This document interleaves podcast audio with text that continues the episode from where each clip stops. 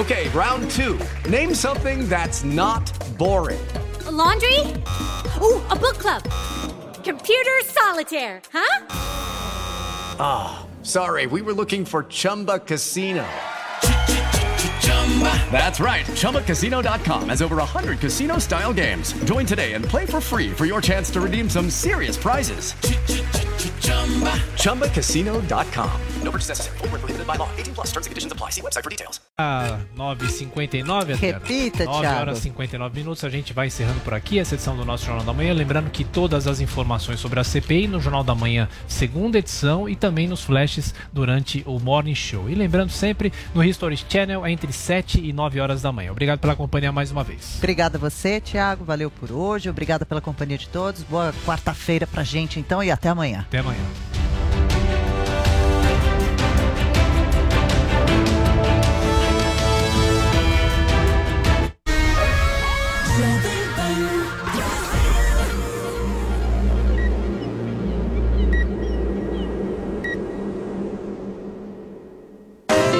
Jovem Pan Morning Show. Oferecimento Loja e 100. Os melhores presentes para todos os tipos de pai. Do jeitinho que o seu pai merece. Dia dos Pais é nas Lojas e 100. E UniaSelv. Graduação EAD com tutor exclusivo por turma.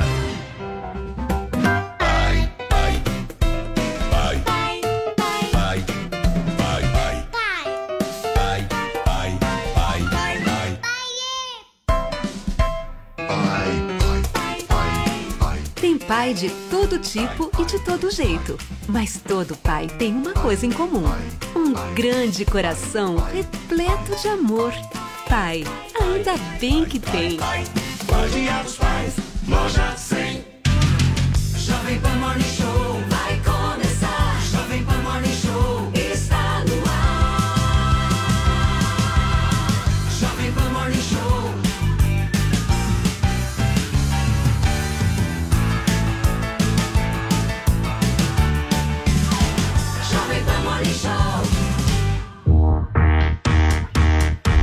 Fala, excelência, bom dia. Ótima quarta-feira para você que acompanha a programação da Jovem Pan, a rádio que virou TV. Está no ar o nosso Morning Show, a sua revista eletrônica favorita aqui da programação da Jovem Pan, até às 11h30 da manhã, te trazendo de tudo um pouco, um pouco de política, um pouco de entretenimento, um pouco de esporte, muita informação para que você possa preencher a sua manhã até às 11h30 ao vivo no rádio, no YouTube e na Panflix. O programa de hoje promete e nós em todos os programas contamos com a sua participação por aqui através da nossa hashtag. E quem conta a hashtag pra gente é a Paulinha. Fala, Paulinha, bom dia pra você, tudo bom? Bom dia, Paulo. Bom dia a todos vocês. Uma hashtag da paz. Sim. Porque eu acho que todo mundo quer isso, quer que se preserve o quê? A hashtag cultura no Brasil. Hoje a gente vai ter uma fala da Ivete Sangalo num programa do Multishow. Ivetona se posicionando. Vamos ver se todo mundo concorda. Tem a ver com a Cinemateca. Daqui a pouco a gente vai ouvir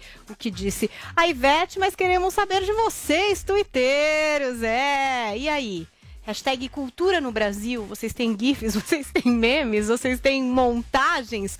Opinem sobre esse assunto e sobre todos os outros do Morning Show na nossa tag. Os melhores tweets vão aí pro nosso telão no final do programa. Muito bem. Meu caro produtor Vinícius Moura, bom dia pra Bom você. dia, Quais são os Matias. principais destaques desta quarta-feira? Olha, temos mais um capítulo da guerra aberta entre o presidente Jair Bolsonaro e o ministro Luiz Roberto Barroso, do TSE, né, do presidente do TSE, sobre essa, essa discussão sobre o modelo né, do sistema eleitoral brasileiro. Temos ex-presidente Lula dando conselho ao ditador da Nicarágua. Nós vamos mostrar qual foi o conselho Bons que ele conselhos. deu. Bons conselhos de Lula. Temos também mais um capítulo envolvendo Cid Moreira e os filhos, né, Paulo Matias? E também vamos falar sobre a relação das celebridades com as vacinas, né? Tem celebridade que tomou a vacina e não quer, é, não quer se relacionar com quem não tomou.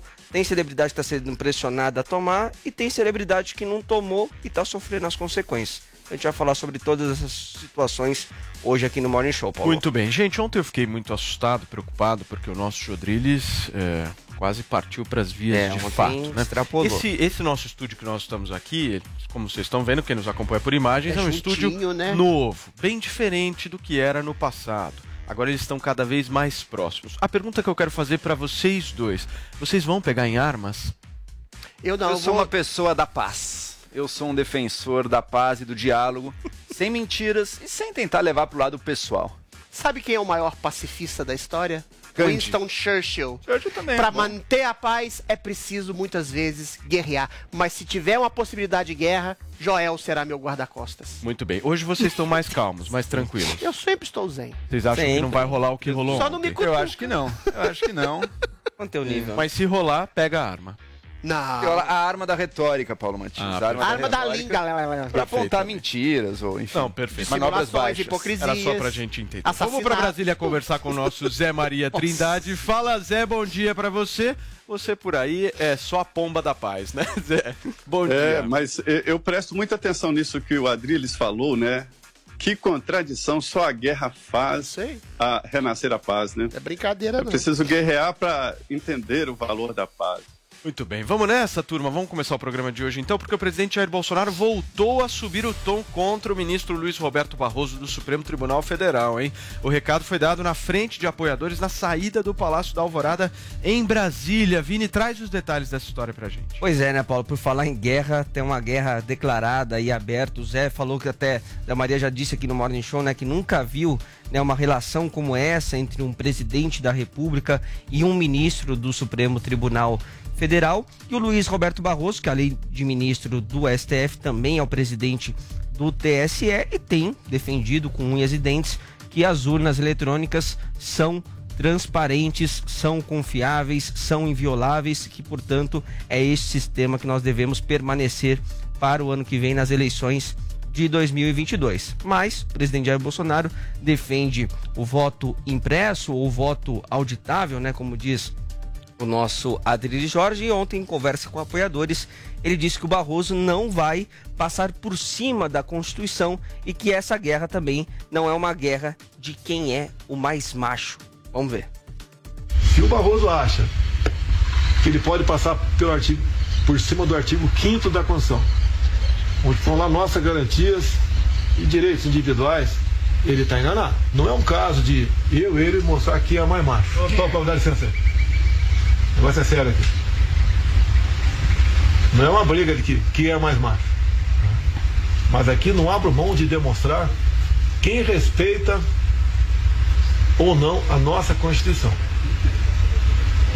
A alma da democracia é o voto. E o povo tem que ter a certeza absoluta que o voto dele foi para aquela pessoa. Não pode ter dúvida disso. Eu gosto quando o Bolsonaro dá essa bronca nos apoiadores. É maravilhoso. Né? Dá licença aí. Eu me vejo falar, representado. Agora, o assunto é sério, por favor. E, Já ia fazer a piadinha ali, né? A piadinha. É. Mas tá aí, Paulo, você sabe também que a gente comentou ontem aqui, né, que o plenário do TSE também ah, aprovou aquele pedido de uma abertura de investigação contra o Bolsonaro por disseminação de fake news contra as urnas eletrônicas. Paulo, então o assunto ainda vai longe. Muito bem, vamos para Brasília então conversar com o nosso Zé Maria Trindade. Ô Zé, como é que tá o clima aí em Brasília? O que está acontecendo? Como é que você vê essa situação toda? Todo dia uma declaração nova. No que, que isso vai acabar? Olha, Paulo, é, existe no Congresso Nacional uma, vamos dizer assim, é, uma liderança não estabelecida, que são os parlamentares que conversam entre si e que nos dão ali uma noção de como está o- a política, né? E isso está prejudicado porque o Congresso estava em recesso e os deputados não estão vindo aqui em Brasília, então aquele zum, zum, zum, ele não pode ser feito através de telefonemas e tal. Então, os deputados ainda estão longe desse zum, zum, zum. Mas o que eu tenho ouvido é de preocupação.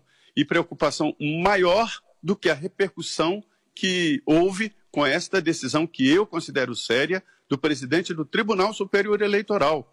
Não é mais discurso. Eu fiz até um texto aqui para a página da Jovem Pan, né, lá de colunistas, é, em que fala desse rancor que voltou o, a justiça, né, os tribunais superiores, do recesso. É, são medidas reais, né, de- de- jurídicas contra o presidente. E duas medidas da maior seriedade. Uma no próprio TSE, nova, que diz o seguinte: que o presidente está tentando contra o processo eleitoral. Isso torna o presidente inelegível se houver uma condenação. Veja bem, se os próprios ministros do TSE, no plenário, aprovaram a abertura do inquérito, quer dizer, o Ministério Público Federal não foi o autor da emenda, significa que eles estão a favor. E no Supremo Tribunal Federal foi acrescido aí ao presidente Jair Bolsonaro o processo por fake news, né, que foi um, um enviado do TSE para o Supremo Tribunal Federal. Nos dois processos, no Supremo e no TSE, o presidente está envolvido. Além disso, todo mundo se esqueceu, mas existe uma representação contra a chapa Jair Bolsonaro e Hamilton é, Mourão, é, o vice-presidente. Isso daquela história antiga do impulsionamento ilegal de internet durante a campanha eleitoral ainda. Veja bem, nós temos uma justiça eleitoral que cuida só de eleição.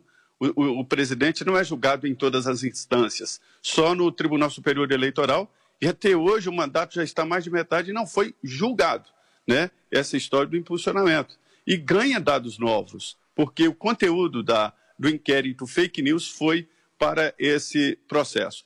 O que significa? É que a justiça, os ministros estão colocando o presidente Jair Bolsonaro contra a parede, ou pelo menos tentando. E aí a gente vê no pronunciamento de ontem e de hoje que o presidente não se sente ameaçado e vai adiante.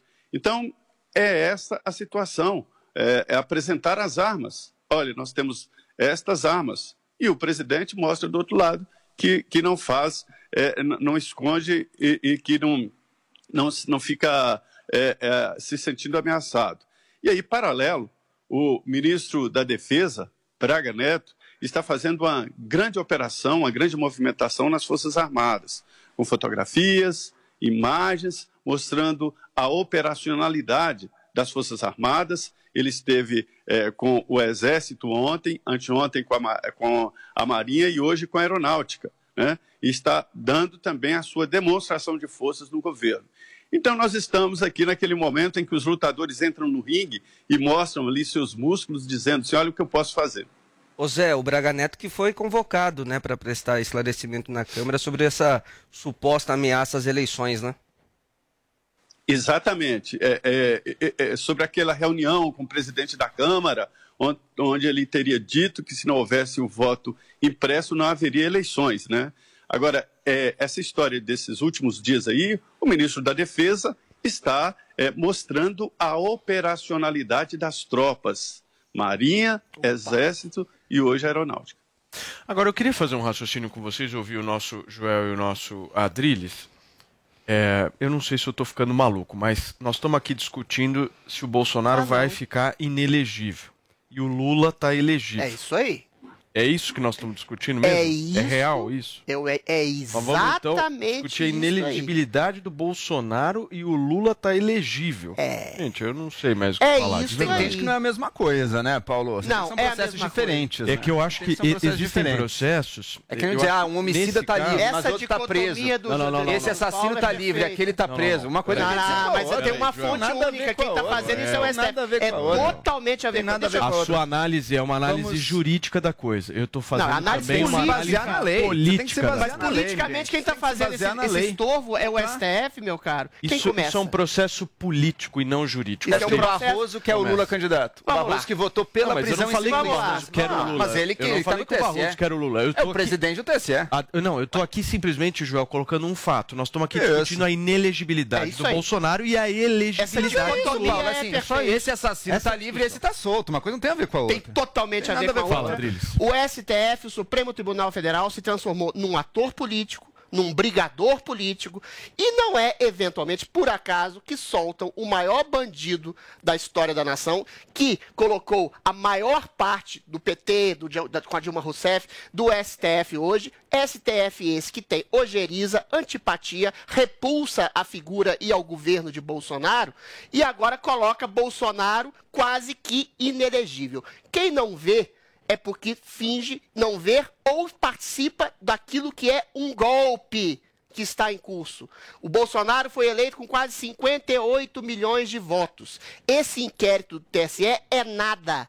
É rigorosamente nada, não tem substância nenhum. Não há abuso de poder, não há corrupção, não há injúria, não há injuriado. O presidente simplesmente falou em dar maior lisura e transparência às eleições. Eleição essa que não é feita dessa maneira eminentemente, in- simplesmente eletrônica em nenhum lugar do mundo.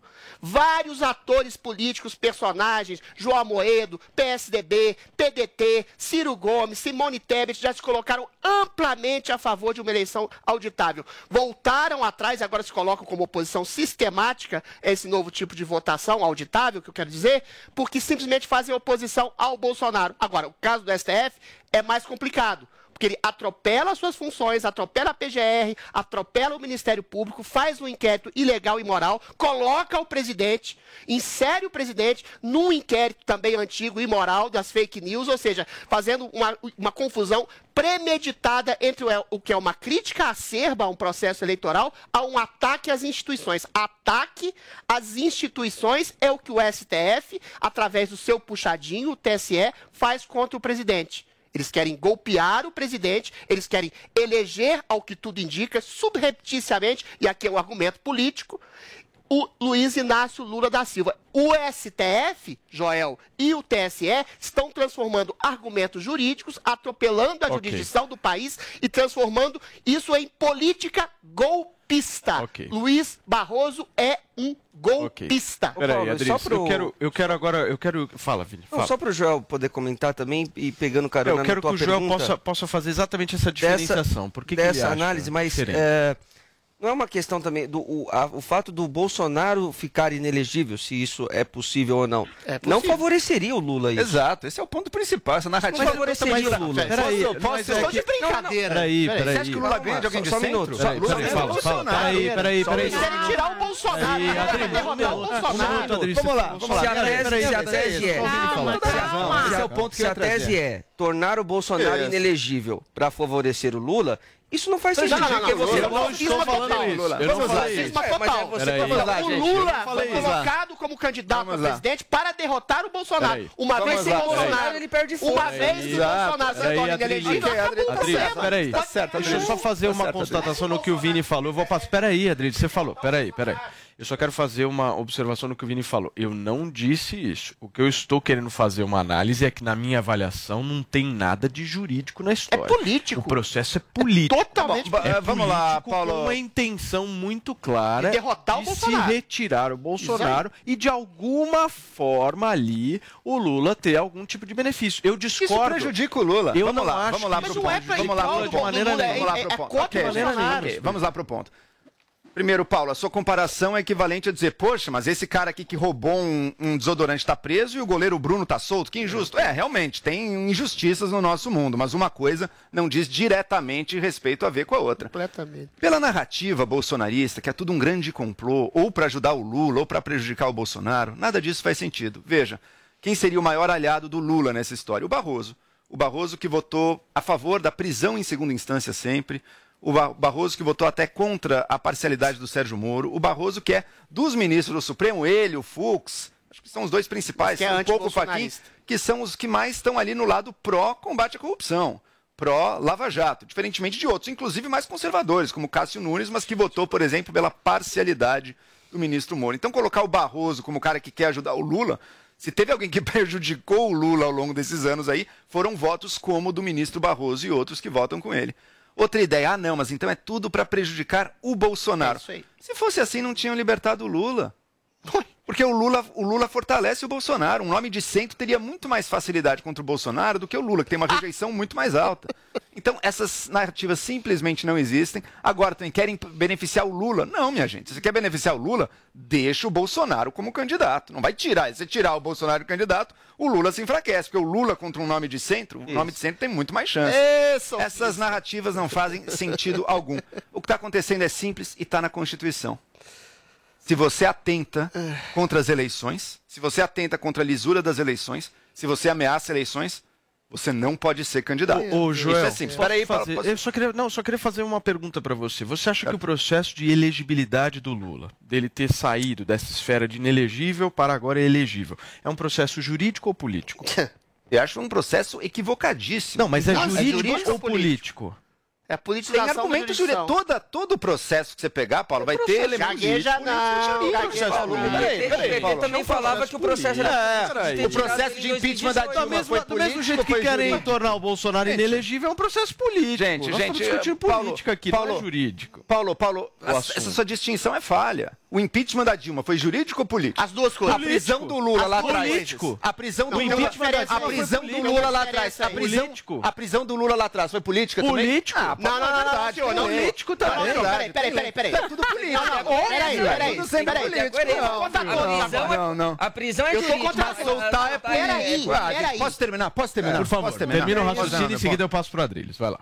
Atentar contra as eleições é crime e sim, te tira a inelegibilidade. O Bolsonaro, esse é o ponto importante. Ele não está num processo administrativo do TSE agora porque ele defendeu o voto impresso. Sim, tá Defender voto. Posso terminar? Defender voto impresso é direito dele. Ele tem total direito e até é parte do papel dele defender as mudanças que ele acredita que sejam melhores para as nossas eleições. Eu discordo dele nessa. Eu mostro como o voto impresso vai gerar, pelo contrário, mais nebulosidade e menos segurança. Mas é direito do presidente. Ele está defendendo a pauta que ele acredita junto ao Congresso. O que não é direito do presidente é fazer duas coisas que ele fez. Primeiro, acusar sem provas a justiça eleitoral de ter fraudado ou permitido a fraude de eleições. Quando ele foi mostrar as provas, ele mostrou falsificações grosseiras, Não videozinho de WhatsApp. só? Ah, não, o vídeo do acupunturista de árvore realmente Você era um é indício fortíssimo. Era um indício fortíssimo. Não, um indício, não tinha indício nenhum. Tem Tinha ex-BBB fake- que é o melhor comentário não tinha, não da tinha árvore. indício nenhum, minha gente. Preconceituoso. Posso terminar? Ô, Paulo, Você demora muito. eu interrompo. Peraí, não, peraí, sério, peraí, peraí. Tempo, tempo, Peraí, tempo, peraí, questão de ordem. peraí, porque, peraí, veja peraí, só, peraí. Paulo, ele me interrompe toda hora. Eu, Por quando interrompo uma vez, você, Você corta tá os dois. certo. Tá difícil. Nesse ponto você tá Vamos certo, lá. por favor. Não mostrou indício nenhum, mostrou fakes, falsificações grosseiras, fraquíssimas de WhatsApp, não tinha prova nenhuma, nem indício nenhum de que houve fraude nas eleições. Mentiu, tirando a segurança e a confiabilidade das eleições. Segundo, e até mais grave, tem ameaçado reiteradamente de que se não tiver voto impresso, não vai ter eleições.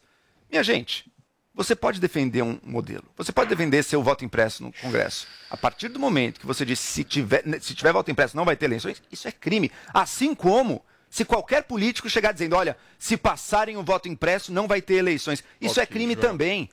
Isso é inaceitável. E o Braga Neto só repetiu o que o presidente falou já várias vezes. Isso não dá para tolerar. Ou o Bolsonaro vai ter que mudar muito esse discurso, ou ele continua cometendo crime. E sim, crime tem que pagar. Ok, Adrilles, vai lá. Quando vocês dizem que esse processo é político e jurídico, eu concordo. Uma coisa é dizer, o impeachment da Dilma foi jurídico e político. Foi.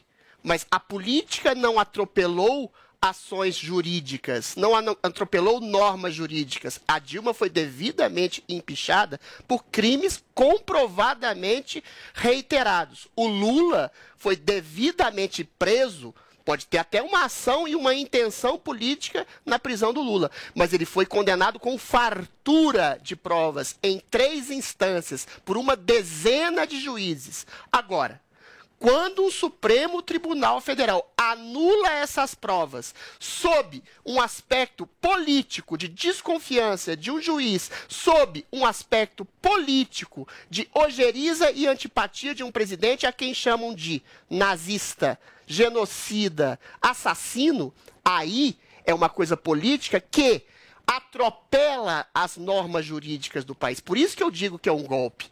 Porque o STF, o Supremo Tribunal Federal, em nome de politicagem, está atropelando suas funções, está prendendo pessoas, está perseguindo pessoas, está atropelando as normas jurídicas do país, fazendo um inquérito ilegal em que se coloca como vítima, investigador e juiz. Está se colocando como presidente da República. Está instaurando, através do seu puxadinho, o TSE, um inquérito que diz que o presidente está injuriando, não sei quem, está atacando as instituições quando ele pede simplesmente por eleições limpas e auditáveis, coisa que toda a classe política na sua hegemonia já pediu e, já pediu e hoje muda de ideia. Ou seja, realmente é político e jurídico, Paulo Matias. Mas, nesse momento, o STF está ficando político e atropelando normas jurídicas, coisa que não aconteceu nem com a prisão do Lula e nem com o impeachment da Dilma E é Rousseff. preciso distinguir aí, e é preciso distinguir duas coisas. Tem acho, um inquérito das fake news, e esse eu acho que levanta questões jurídicas sérias. Eu tô com o, o Adriles levanta pontos né? relevantes. Outra coisa é o processo administrativo no TSE. E Que esse é está claro, ainda. É Esse tá pior claro. ainda. Eu o que, que o Bolsonaro tá claro. fez? Ameaçou de não ter eleições. Não haveria Disse que eleições eleições limpas, era foram fraudadas. marcadas. É Disse que subjetivo. tinha provas que eleições foram subjetiva. fraudadas. Não é verdade. É indício que, que a eleição ele. não pode ser fraudada. Defenda ele no não Pode TSE. ser, não Seja pode advogado ser dele. comprovadamente Seja fraudada. advogado dele. Seja advogado dele. Ele falou, peraí, peraí, peraí, peraí, peraí, senão ninguém escuta. Só um minuto, só um minuto. Peraí, Joel, peraí, peraí, peraí. Peraí, peraí, ô Adriles, um minuto. Deixa eu falar uma coisa pra vocês. Eu só discordo, eu só discordo, só um minutinho. Eu só discordo de cada um de vocês e vou continuar falando aqui enquanto eles não falam, porque o microfone tá cortado e eu adoro fazer isso, porque aí eles falam, falam e ninguém ouve, né? Mas eu discordo dos dois por uma simples razão. Porque pra mim é tudo político, absolutamente tudo político. Se a Dilma não tivesse uma reprovação e uma aprova... perdão, uma aprovação de menos de 10% da, da Povo na do rua. povo brasileiro, se não tivesse povo na rua, o impeachment, só um minutinho, querido, se, se podia ter qualquer crime, podia ter o argumento jurídico melhor, isso nunca teria acontecido no Sim, Brasil. então. nunca. Paulo, é processo mas era crime Paulo, real. Paulo. Não há crime Quero real no Bolsonaro Você Maria eleições Trindade, limpas. um bom direito. Eu quero no bom ouvir, direito eu quero sempre vai Não, coexistir as não. duas quero coisas. Tudo é político, mas o argumento Tudo é Eu é quero ouvir o nosso coisa. Tem que Zé ter o Maria. Trindade. Zé, você é mais Olha- político ou mais jurídico? Ô Paulo, os tribunais superiores são políticos, né? Senão Concordo, não teria ter razão de existir. É, mas nunca houve é, uma posição tão explícita como agora. Esta é a novidade. Ouçamos o presidente do Supremo, o ministro Luiz Fux, que diz o seguinte: o magistrado não é talhado isso? para tensionar. E o magistrado não tensiona. E a comprovação está aí. O, o Supremo e o TSE não estão sabendo lidar exatamente com este tensionamento. Durante o julgamento do mensalão, eh, o Sarney falava ali em liturgia do cargo. Né? Durante o julgamento do mensalão, o então presidente do Supremo, né, Joaquim Barbosa, ele falou o seguinte, eh, eh, diante de um julgamento em que pediram que ele tivesse uma compostura de ministro do Supremo, de presidente do Supremo. Ele respondeu o seguinte: até hoje, até agora, essas mesuras foram usadas para quê? Contra o povo. Então, o presidente Jair Bolsonaro é um presidente diferente, foge do que o Sarney chama de liturgia do cargo e foge das mesuras, porque esta liturgia e as mesuras nunca foram usadas a bem do país e a bem do povo. Então, o presidente Jair Bolsonaro é diferente e isto incomoda o mundo político e o mundo jurídico. Os dois estão incomodados demais com esta situação do presidente Jair Bolsonaro de ser distantes, distante destas mesuras. E o que está acontecendo? O judiciário não é talhado, não sabe reagir politicamente. Sobre esse caso específico do Lula elegível e a possibilidade, eu não acredito que o Supremo chegue a isto, mas ameaça. Esta possibilidade do Lula elegível e o Bolsonaro inelegível muda completamente e não beneficia Lula. O que beneficia Lula é a atual situação. Bolsonaro e Lula são Mas codependentes. não é, não é só, Muito só, bem. só rapidinho. Adriles, não por é favor, eu contra, preciso girar não- a pauta aqui. O STF lá, não é contra, falaram já. não é contra o Lula, ele é contra Bolsonaro. Quem ganhar do Bolsonaro, pro STF tá bem. Agora que o Centrão não tem a Político. menor chance, essa que é a questão. Muito bem, gente, vamos girar a pauta aqui porque em entrevista ao jornal mexicano TVT na última semana, o ex-presidente Lula deu um conselho ao ditador da Ni- Nicarágua, o ex-guerrilheiro Daniel Ortega, que governa o país latino desde 2007 e vai disputar o quarto mandato eleitoral com seus principais adversários políticos presos. Antes de saber qual que foi esse conselho, Paulinha, deixa eu me despedir do nosso Zé Maria Trindade. Ô Zé, eu sei que a sua agenda está apertada aí, queria te agradecer mais uma vez pela sua participação no Morning Show. Um abração para você. Muito obrigado. É isso, até amanhã. Sigam os conselhos aí, mas não do Lula, viu?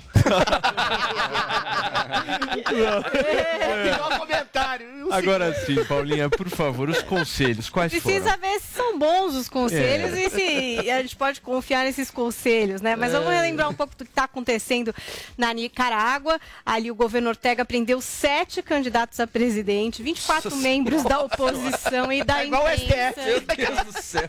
Tem 24 membros da oposição e da imprensa que também foram presos desde maio desse ano. O país tem essas eleições presidenciais em novembro, né? Mas a oposição e órgãos internacionais acreditam que esse pleito não vai ser livre, justo e não dá País confiar. tranquilo, É. não vai ter voto auditável ali. Pois é, nem impresso, nem, Nem nada, nem- vamos lá. Nem Bom, voto, nem tudo voto. bem. Vai ter o sim ou não. É, e na semana passada o Lula enquete.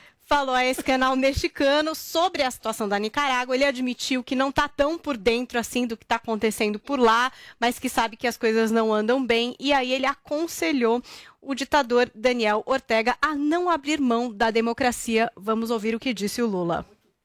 Mas se eu puder dar um conselho a Daniel Ortega, eu dou um conselho a ele e a qualquer outro presidente. Não abram mão da democracia.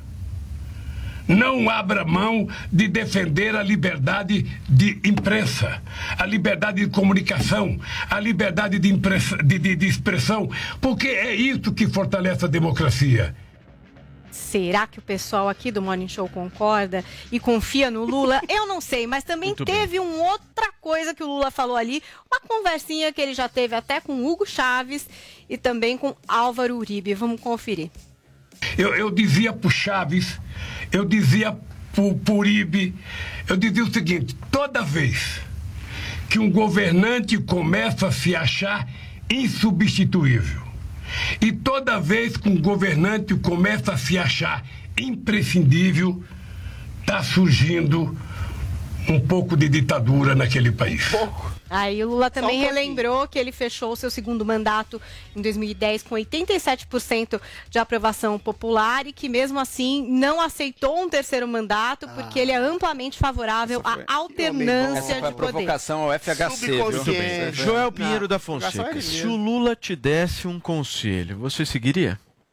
Olha, palavras boas são fáceis de ser ditas, né? Defendeu a liberdade de imprensa, ok, também acho maravilhoso, tem que ter liberdade de imprensa. Defendeu liberdade de expressão, defendeu alternância de poder, todos princípios maravilhosos. Agora, e na prática? Quando o Lula, ou na verdade quase qualquer quadro do PT, é chamado a, na prática, se aliar a alguém, ficar amigo de alguém, a ajudar alguém no continente latino-americano ou ao redor do mundo, com quem que ele se alia? Quem que ele elogia? Quem que ele homenageia? Cuba. A ditadura de Cuba. A ditadura deve ser a mais longeva do planeta. Pelo menos Fidel Castro foi o líder mais longevo do planeta. O Lula, enquanto presidente, chegou a nos aliar e nos aproximar com o Irã, o regime teocrático dos ayatolás.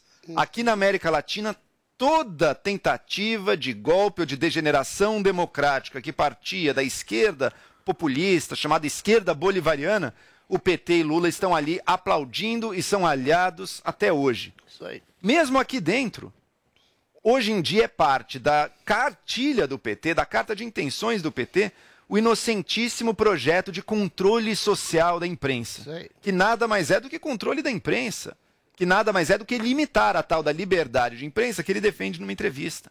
Então é muito fácil dar conselhos assim. Conselhos que não servem pra nada, né? O cara já é um ditador. Você acha que vai mudar alguma coisa? O cara já tá prendendo Vai. opositor. Você acha que vai É. mudar alguma coisa no Pois jeito é. dele governar? Vai ter qualquer efeito prático? Não. Isso é uma fala que pro Lula pega bem um pouco pra algumas pessoas que querem Ele foi gostar muito dele. criticado quando saiu em defesa não- de Cuba, né? Acabou de sair, agora, acabou né? de ser, sabe? É. Acabou de... O dia que ele sentar e disser, nem isso vai ser difícil acreditar, mas o dia que ele dissesse, olha, Cuba é um regime inaceitável, democrático, precisa ter democracia, liberdade individual e todo o resto. O dia que ele condenar esses profundos amigos dele, a gente começa a acreditar. Mas agora, palavrinhas aí para agradar uma parte da opinião pública brasileira sem efeito prático nenhum na política latino-americana e ele sabe disso. O cara já está num processo de ditadura ali, não tem nada que mudar nisso, muito menos com um conselho dado em canal de TV. Agora, essa é a esquerda raiz, não é não, Adriles? A esquerda raiz, isso não é um equívoco, isso não é uma palavra ao vento, isso é uma palavra articulada. Lula, no fundo, e na superfície mesmo, quer ter Ortega, o ditador que prende, persegue, mata, tortura jornalistas, políticos, candidatos e pessoas afins assim, né? Lula quer ter a seu lado o Maduro como aliado, que é um ditador também assassino, torturador. Lula quer ter Cuba, a ditadura assassina longeva de 60 anos, como sua aliada, porque isso está tudo implícito no Foro de São Paulo. Eles querem fazer um tipo de hegemonia de uma esquerda, de ditaduras do bem, que eventualmente ou são ditaduras explícitas, como no caso do Ortega, ou são democracias mais ou menos maquiadas com um tipo de ditadura, né? E não é à toa que Lula aplaude o inquérito do TSE contra Bolsonaro, porque é um inquérito absolutamente ditatorial e golpista. Porque Lula quer fazer do Brasil uma pretensa democracia ditatorial. Quando ele fala que não quis o terceiro mandato, até o Zé Maria já falou sobre isso. Tudo estava regimentado para que Lula tivesse um terceiro mandato. Eles querem a eternização do poder. Eles querem uma ditadura implícita sobre aparentemente democracia, né? Porque esse é o interesse de Lula, de se eternizar no poder como uma pretensa democracia, como ele já falou em relação ao governo do Hugo Chávez, que sobrava democracia porque ele fazia plebiscitos um atrás do outro. Nada mais fácil do que você travestir uma democracia com apoio popular e tra transformar o país numa verdadeira ditadura. Esse é o sonho esse é o sonho megalomaníaco do PT, de Lula, que tem hoje no Brasil o apoio ostensivo do Supremo Tribunal Federal, que, sob a projeção da possibilidade de uma ditadura daquele que eles chamam de Bolsonaro, querem fazer uma ditadura travestida de democracia através de Luiz Inácio Lula da Silva, seu candidato corrupto favorito. Agora, meu querido Vinícius Moura, é uma esquerda diferente essa, não é? Dessa esquerda nova que surgiu Menos com identitária, mais né? identitárias. É uma esquerda que fala muito da questão do social, que prega Da questão trabalhista, da questão de emprego e trabalhista. renda. É uma o- outra esquerda. é, os discursos do Lula são muito voltados ao, ao trabalhador brasileiro, à população em geral ter um, um dinheiro para poder ter um lazer um pouco maior, poder comprar a ca- a carne e a cerveja que ele fala. O problema é que o, o PT de fato deu esses elementos, né, no- no- principalmente nos governos Lula, mas depois a gente viu que teve uma consequência muito grande da forma como isso também era gerido. Claro, Bolsa Família foi um, um grande programa que está aí até hoje, está sendo até aprimorado agora pelo, pelo governo Bolsonaro também, mas, en- enfim, né, te- teve muitos erros também nessa gestão. Agora, eu queria fazer uma provocação. Erros não, crimes. É, queria fazer uma Eu te- provocação. só posso te fazer uma pergunta Claro. antes? Se Crime. você acha que essa esquerda mais raiz hoje, ela domina a nova esquerda e se a nova esquerda Claro. tem algum tipo de espaço? Por exemplo, essa pauta identitária que a nova esquerda traz, muito diferente de um Lula, extremamente diferente de Sim. um Lula. Isso tem espaço? Eu acho que Na avaliação. menos. Mas eu acho sabe que o que, Lula que eu acho conversa também? mais. A gente está passando por uma tremenda crise econômica depois da pandemia. Então faz muito mais sentido a gente falar desses problemas mais enraizados mesmo, porque agora é isso, gente. É desemprego, É. é, falta de arroz e feijão na mesa. Esses problemas, eles ganham maior importância, né? Antes estava todo mundo com a sua geladeira, parcelando televisão Uhum, e tal. Então, acho que é, houve mais espaço para para se discutir as, pa- as pautas identitárias, mas eu acho que com essa crise econômica que a gente está passando e vai enfrentar durante muito tempo, essas pautas que tem mais a ver mesmo com o que você está dizendo que é a esquerda raiz, que Até tem a ver com essa época- crise que a gente vai ter que enfrentar, Não, eu- elas eu vão ganhar o maior seguinte, relevância. Só um contraponto, Paulinho. As pautas identitárias, elas afetam uma bolha. E o Brasil nunca foi um país como a Suécia, como a Suíça, como a Inglaterra, que teve uma pujança econômica. E o povo, é esse que é engraçado. O povo, o povo raiz, 99% do povo, não está nem aí para essas pautas identitárias. Elas circulam em meios intelectuais, universitários, É, jornalistas, também que acho. querem impor de goela abaixo num povo. Então, essa esquerda raiz, e o Lula é muito esperto nesse sentido, essa esquerda raiz fala à população. Aí eu concordo com o Vini. Quando o Lula fala de picanha e comida na mesa e trabalho, essas são as pautas reais. grosso Essas pautas que a gente reto, discute né? aqui, Papo trans, gay, feminismo, machismo, desculpa, mas eu não tô nem dizendo se é pra bem ou pra mal. A maioria do povo não tá. Até porque Agora, o Lula, no final- Paulo, tinha muitas falas preconceituosas também. Tinha. Falou de Pelotas, várias. lembra? É, sim, ele Lula tinha nunca foi um que identitário. Agora, Feminista de grelo duro. Obviamente que ele está se adequando agora aí com Sim. No essa nova final é da história, mesmo essa nova esquerda vai com Lula. Sempre Lógico, acabam votando com ele. Vai, não, esquerda é unida. Agora a minha o exemplo, o, exemplo, o exemplo claro que eu traria do, do precursor histórico é o seguinte: na Alemanha dos anos 20 e 30, você tinha os social-democratas, a Alemanha em crise econômica, o pessoal sofrendo desemprego, inflação, social-democratas com teorias, mostrando os planos que eles vão fazer para ajudar, não sei o que, a reverter isso. Hitler prometeu um saco de batata na porta de cada cidadão alemão. Deu no que deu. Essa é uma promessa que chama, essa é uma promessa que. Não estou comparando Lula e Hitler, estou falando que esse apelo é Sim, muito um mais apelo. direto. Esse apelo é muito Bolsa mais direto. batata do Hitler. Agora, você falou, por exemplo, da, da questão prática, eh, em, em comparação ao discurso do Lula, naquilo que se refere às alianças que, que o Lula tem e que ele propaga. Mas enquanto presidente, ele de fato governou dentro da, da democracia. Não, Vini, não, Vini, peraí, Sim. Vini, peraí. Vamos Que distinguir. isso? Ele Vamos, comprou, deixa, deixa, deixa eu Ele distinguir, Vini. Deixa, deixa, calma, deixa, calma, peraí, calma. peraí, Deixa peraí, eu peraí. Isso é uma grande Deixa eu Vamos terminar. Peraí, vamos lá. Do que, do que está sendo discutido aqui, da fala dele. Não teve nenhuma ação eh, contra a a liberdade de imprensa no governo Lula. Que isso? No comecinho ele tentou A banir lei, o a lei, a lei de controle da imprensa, ele, tentou ostensivamente Fala, várias termina o raciocínio, Vamos- Vini. vamos- Peraí, tentou. peraí, governou os oito anos, Deixa o Vini terminar. depois foi a Dilma, não tentou eh, o terceiro mandato. Sabe qual é a diferença? Sabe qual é a diferença? Fala, Sabe qual é a diferença, Ele Sabe qual é a diferença? Sabe qual é a diferença? O Bolsonaro, ele ataca é diretamente coisa. e verbalmente a política e a democracia. Não, o Bolsonaro ataca. nada. O Lula tentou cooptar a É democracia. Ele, nas palavras, de fato, não atacava muito. Mas por trás, o que foram esse tamanho desses esquemas? Petrolão, gente, É isso isso aí. existiu. Isso era compra em massa de deputados. E não era só PT, hein? Era o PT em cima, mas o maior partido que se beneficiava era o PP, que está aí no poder de novo agora.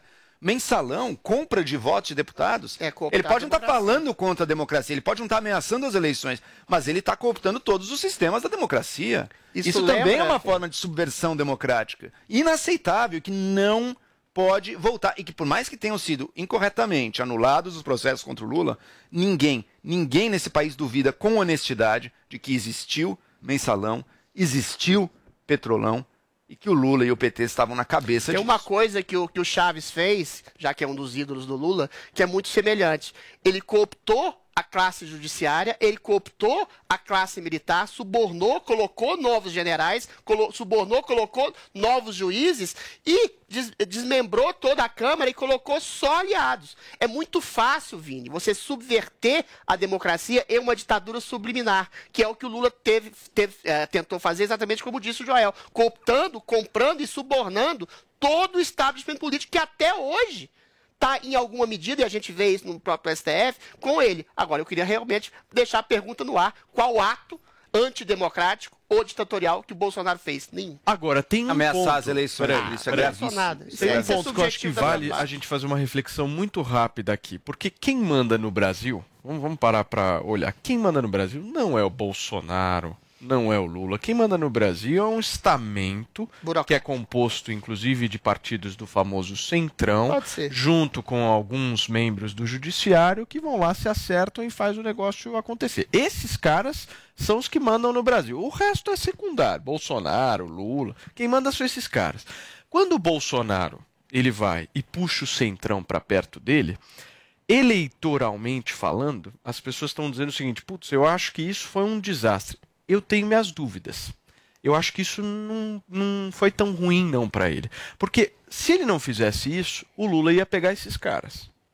O Lula pegando esses caras, ele teria mais tempo de TV, o estamento ao lado Ciro dele, Nogueira etc, tinha- etc, a gente etc. mostrou aqui, né, que o Ciro Nogueira falou que ele era o maior presidente da Exatamente. história. Ou seja, o que a gente vive no É, Brasil, para resumir, poder está. é uma Cheiro de disputa poder, de, quem...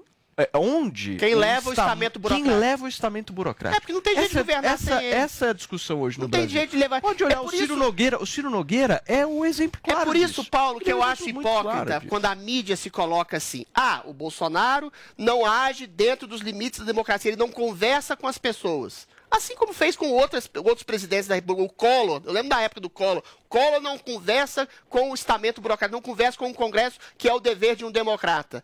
Aí, quando ele conversa, ou quando ele se locupleta corruptamente, como o Lula fez, aí eles criticam, com razão ou às vezes sem razão, como no caso do nosso presidente. Eventualmente, quando ele se aproxima do Central, senão ele perderia a governabilidade, ah, o, Bolsonaro é um hipócrita e eventualmente está fazendo o jogo corrupto do Centrão. Ou seja, no Brasil, enquanto não houver uma Mas reforma tá, política né, drástica, Tá fazendo. tá, mas Tá se ele fazendo. não fizer, ele não governa. A questão é, a diferença pontual é, até agora não houve denúncias e corrupção. Mas você trazer esses caras o pro Centrão. governo é você se vender a essa regra. É uma Mas, regra mas que é uma diferença. Há duas- há- há uma diferença importante, é Há uma diferença importante. Por exemplo, o Centrão não ocupa cargos estratégicos de dinheiro que era, como no caso do civil, caso do? Collor. Tem O Ministério 80 dos bilhões em fundos Não, no não, Centrão. Mas, é, mas o fundo é uma é coisa que subjetiva, é uma coisa da, da legislação brasileira. Não, não, é, não é é exatamente uma fundo, culpa específica fundo do nacional da Bolsonaro não, e do Joel, Centrão. lá, Fundo Nacional da Educação, para as mãos do Centrão, enfim, o Centrão sim, Não, mas já está da dominando Educação não está com o Centrão. já está dominando cada vez mais recursos e cargos no governo, Não, sim. não é Agora, negociação com classe Não política, essa sempre vai existir. O que eu quero saber é duas coisas. Primeiro, será que essa negociação se dá em termos ilegais? É a Isso tem que ser limado fora. Até agora não houve. Temos muitas, sim, acusações de corrupção no governo Bolsonaro, mas nada que toque diretamente o presidente até agora, Que exceto a falou acusação, exceto a acusação de prevaricação que tem que ser vista. O resto toca os ministérios, o Ministério do Meio Ambiente, o Ministério da Saúde, tem corrupção à torta e à direita. Não, não tem Até corrupção agora não toca a pessoa Tem do presidente. tentativa. Ah, até agora não toca a pessoa Tentativa do... de lobista. Até agora não toca a pessoa do presidente. Esse é um ponto. Será que essa negociação se dá em termos de ilegalidades e crimes? Esse é um É, ponto. aí é uma Segundo questão ponto. de prova, né, Segundo, de provas. possui. Segundo É ponto. Segundo ponto. Essa negociação que o presidente faz, ele faz essa negociação e cede de um lado para, no outro lado, conseguir passar prioridades, reformas, mudanças para melhor do país? É o que tem acontecido. Ou ele faz apenas para numa tentativa desesperada de sobreviver? Gente, quais eram as agendas do Bolsonaro? Anticorrupção, econômica, seja lá o que Joel. for. Já foi tudo fechar, abandonado, já foi Joel. tudo cooptado. Ele está Joel, nessa estourado. É apenas para sobreviver. Joel, então uma essa é uma coisa não negociação outra. viciosa, uma negociação que puxa para baixo, que dá nas Não, mãos não, não, não, não, não. tudo. Fecha, Desculpa, deixa eu. Discordar de você e eu cito um exemplo muito claro. Michel Temer. Michel Temer fez tudo, tudo, tudo para sobreviver. Cooptou todos os deputados e liberou Na emenda para não ser, para não mandato, ter a sua parte. chapa caçada. Isso não parte. impediu concomitantemente de ter feito reformas estruturais No primeiro país. ano dele, Como ele não fez. tem impedido No primeiro ele o fez. Bolsonaro de fazer privatizações, reformas eventuais. Uma coisa, Joel, não anula a outra. Todo presidente, sobretudo no Brasil, tem que sobreviver. E para sobreviver não tem que dialogar com certa classe espúria. Turma, Outra coisa é você nada. ceder totalmente às vontades dessa, dessa, dessa, desse central espúrio. Gente, queria agradecer muito a nossa audiência no canal do Morning Show no YouTube. Pedir o seu like, aquele like parceiro. Verifica se você está inscrito no canal e clica no sininho para receber todas as notificações. São 10 horas e 45 minutos. Se o povo tem dúvidas, ele tá lá pra responder. Pra mim isso é coisa de viado. Ah, é nada. É, é nada. Mitadas do Bolsonaro. Bolsonaro, eu tô com muita raiva porque eu vivo batendo e arranhando a lataria do meu carro. O que eu faço pra isso não acontecer mais? Troca de sexo! Baixe agora na App Store ou no Google Play, no celular ou tablet. Panflix, a TV da Jovem Pan de graça na internet.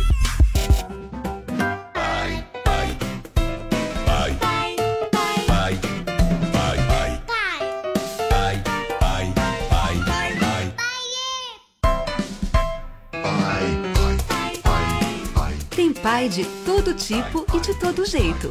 Mas todo pai tem uma coisa em comum: um grande coração repleto de amor. Pai, ainda bem que tem. Dia dos Pais, loja 100. Chegou, tá no ar, vai começar. Pode ter certeza. Chuchu Beleza. Chuchu Beleza, oferecimento Anhanguera. Preparamos o seu retorno seguro para a sala de aula. Agora você está muito mais perto de realizar seus sonhos. As aulas presenciais voltaram na Anhanguera, com todos os protocolos de higiene para garantir a segurança dos nossos alunos. Escolha seu curso e venha estudar de um jeito inovador, com bolsa de estudo de até 50%. Consulte condições e ainda conte com o canal Conecta, portal que te liga ao mercado de trabalho. Não perca essa oportunidade. Inscreva-se já em anhanguera.com para você poder. Doutor Pimpolho.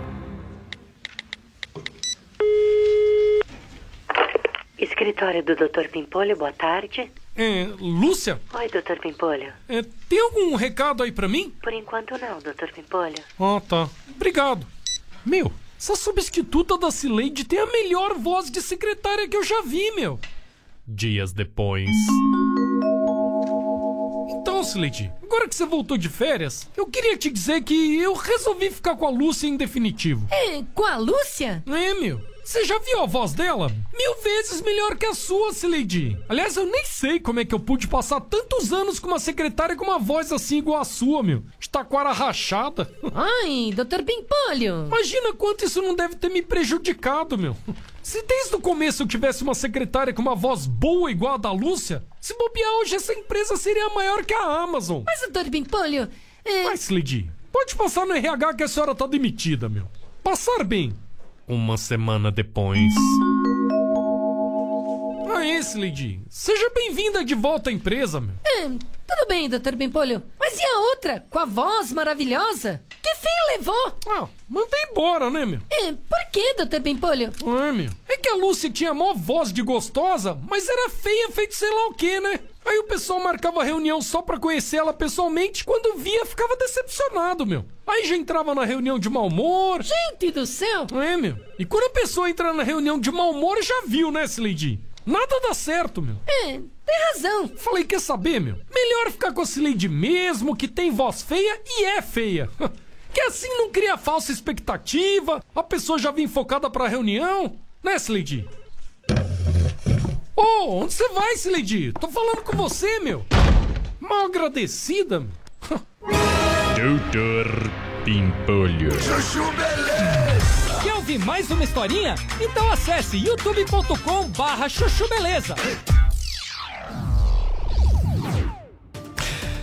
É, nós estamos de volta aqui para todo o Brasil, através da nossa Jovem Pan, com o nosso Morning Show. E olha, a nossa pauta envolve celebridades e vacinas agora, gente. Olha só, tem celebridade que cortou relações com quem não tomar o imunizante. Tem quem não tomou e está sofrendo consequências. E tem quem tomar, quem quer tomar, mas ainda não tomou e está sendo criticado por isso. Paulinha, explica o combo pra gente, por favor. É, e ainda tem a gente, né? Que não é celebridade, mas será que a gente vai ter que tomar, né? Tem Nossa. algumas decisões já na Justiça Quem do não Trabalho. vacinar não senta nessas cadeiras. Por exemplo, será que vai ter? Todos vacinamos, Do meu né? lado, Todos pode. nós. Sim. Agora estamos todos, Todos. primeira dose, pelo menos. Até o Adrilho, gente. É o Adrilho, tá- Qual? Isso é outra coisa também. Qual? Qual é ótima. Eu tenho uma tese que é o seguinte: o cara olha pra você e vê pelo seu jeitão ideológico qual vacina você vai querer. A minha foi eu, Coronavac. Eu e o Paulo tomamos Pfizer e AstraZeneca. O Joel, Coronavac, um homem de Coronavac. esquerda. Coronavac. E você, Paulinha? Pfizer.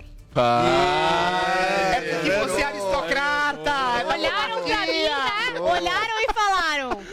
Essa aí é É pra... monarca. Paulinha, você tem cara de Pfizer. Olha, fora isso, tem um lance dessa pressão também. Qual você tomou? Tanto que um monte de gente que posta o negócio da Aristocrata enrustido. posta o Pfizer, negócio mas- da vacina e tira qual a vacina tomou, até pra não causar esse tipo de discussão que o Adelis fez questão Eu de fazer mostrei e alguns vieram me zoar. Achei tão tosco. Ah, tomou coronavírus. E daí, gente? Não vai pra Comigo Paris. também, Você comigo tem que tomar também. que tem, cara. Não, vai tem pra essa, Paris. Não tem essa. Macron, você seu tomou ídolo, não deixa você pisar lá. Vamos, vamos tentar. Então vamos lá, vamos tentar vamos voltar um pouquinho, né? entender o combo. Porque temos, por exemplo, Jennifer Aniston, essa mulher que fez Rachel de Friends, muitos filmes. Ex Brad Pitt, essa atriz famosíssima de Hollywood, protagonista de The Morning Show, uma série ótima no Apple Plus, que diz o seguinte, que assim, cortou relações com as pessoas que se recusaram a vacinar contra o coronavírus. Diz que, olha, não, não dá. Não dá, não tem tempo para pessoas antivacina, que não ouvem a ciência. Então, foi lá, cortou relações. Você sabe que a atriz brasileira Carol Castro e também a Isa, cantora, tomaram atitudes semelhantes também, atitudes parecidas. Aí a gente teve o baterista do The Offspring, que é o Pete Parada, que foi lá nas redes sociais dele informar o seguinte, que ele acabou removido da banda, estava desde 2007, depois de informar que ele não tomaria a vacina contra a Covid-19. De acordo com ele, foi uma decisão médica. Ele diz o Aí, tá seguinte, vendo? que é ele tem um histórico médico pessoal e o perfil dos efeitos colaterais dessa vacina o médico dele recomendou para ele não ser vacinado esse momento. Aí diz aí, ó, eu peguei o vírus há mais de um ano, foi moderado para mim, não tenho confiança de que então tenho confiança de que poderia lidar com ele novamente, mas não tenho certeza que sobreviveria mais um pós-vacinação com síndrome de Guillain-Barré, que eu tenho desde a infância e piorou ao longo da minha vida. Infelizmente para mim e para minha família, que gostaria de me ter vivo por mais um tempo, os riscos são muito maiores do que os benefícios.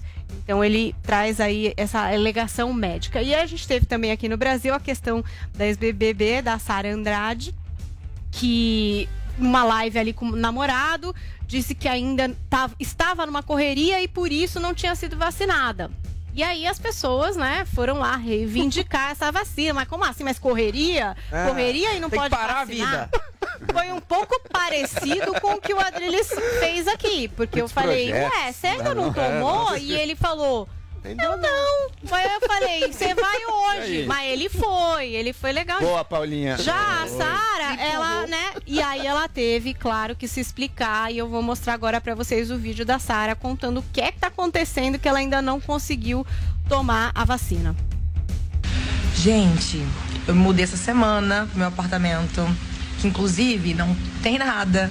Só Deus sabe como é que tá sendo os meus últimos dias. Tá bem complicado tudo por aqui. Eu tô correndo atrás de tudo. Mas eu não tinha, tipo, eu não tinha nem comprovante. O pessoal tá falando que eu moro no Rio, eu moro em São Paulo. Em São Paulo estão pedindo comprovante de residência. Eu não tinha. Quando deu a minha idade, que foi no final de semana, eu contei, eu contei até numa, numa live que eu não tive tempo. Que eu tava até falando com os fãs que acompanharam tudo. Se eu tivesse pegado comprovante de alguém, seria fraude. A gente até falou entre a minha equipe que a gente precisava esperar o meu pra justamente não ter nenhuma polêmica sobre pegar comprovante de ninguém. Eu tinha que esperar o meu, eu tinha que fazer o meu. E eu realmente, eu tô ficando com medo disso aqui. Eu, eu, eu não sei o que vocês esperam de mim. Se eu me afasto, eu sou cobrada. Se eu falo, vocês recortam, usam contra mim. Ninguém pediu a minha resposta. Ninguém leu o meu posicionamento.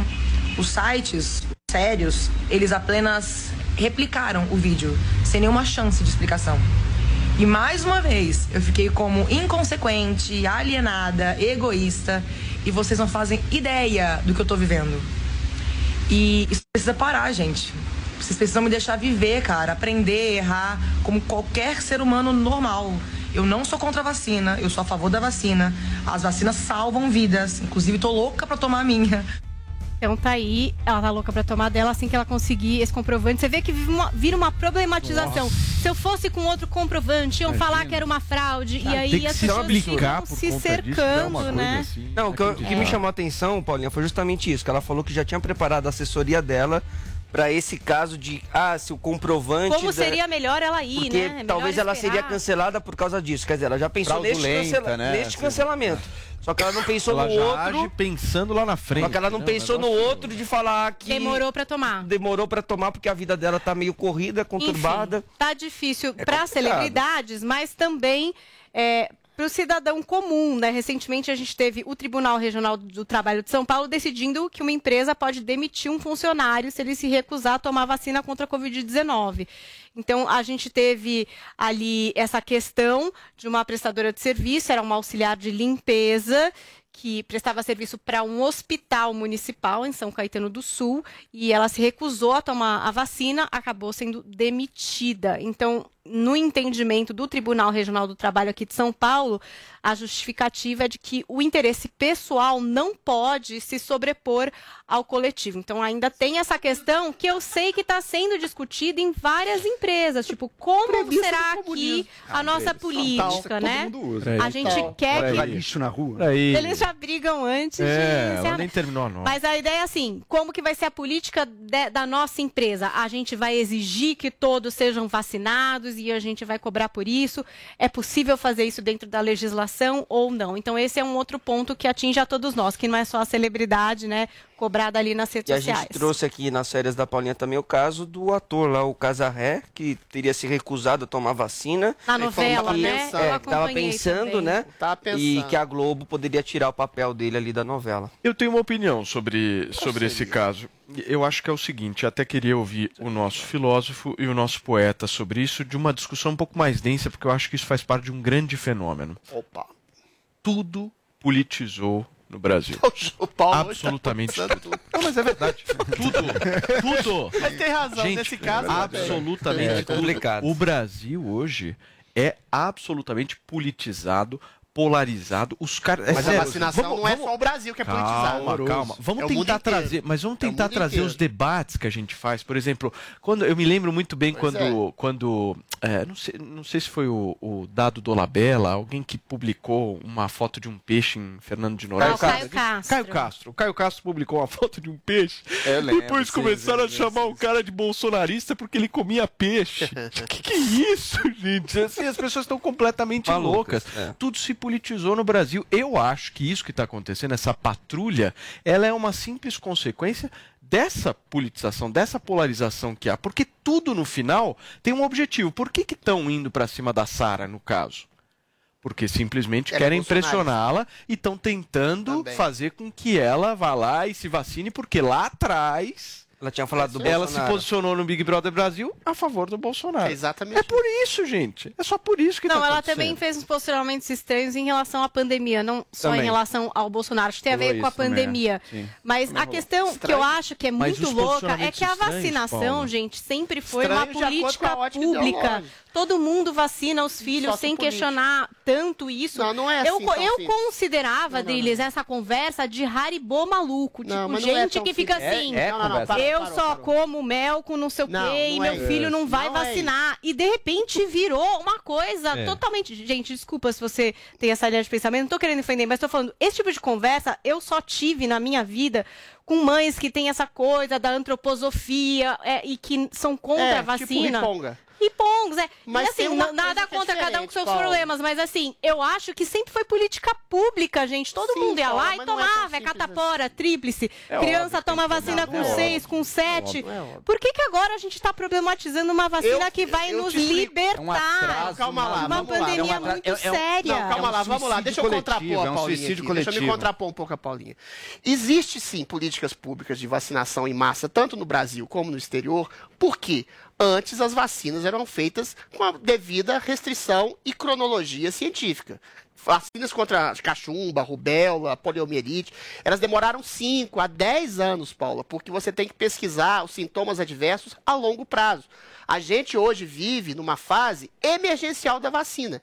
E eu não nego isso, eu não nego a necessidade da vacina, eu acho que é necessário, acho que é uma campanha de conscientização, só que é uma questão de custo-benefício. A gente não sabe ao certo, pelo menos a longo prazo, a curto prazo parece que os efeitos são controlados, né? São, são, são bastante- relativamente bastante bons nesse sentido, mas a longo prazo a gente não sabe. Então, eu defendo o direito, por exemplo, desse rapaz que tinha uma doença autoimune e que não quis tomar vacina e que já teve a, a doença e que causa essa, já ter tido a doença, uma imunidade de cerca de 13 meses, segundo estudos científicos de Israel. Então, eu acho que não pode ser imposto de goela abaixo da população a obrigatoriedade. O que deve ser colocado é o custo-benefício gigantescamente positivo de se tomar a vacina. Agora, a partir do momento que você cria exatamente o elemento de passe, é, passe livre só com vacina, ou de demitir pessoas, ou de ostracizar e, e- e- e estigmatizar e agir com preconceito em relação a pessoas que ainda querem, por exemplo, tomar a vacina e não querem,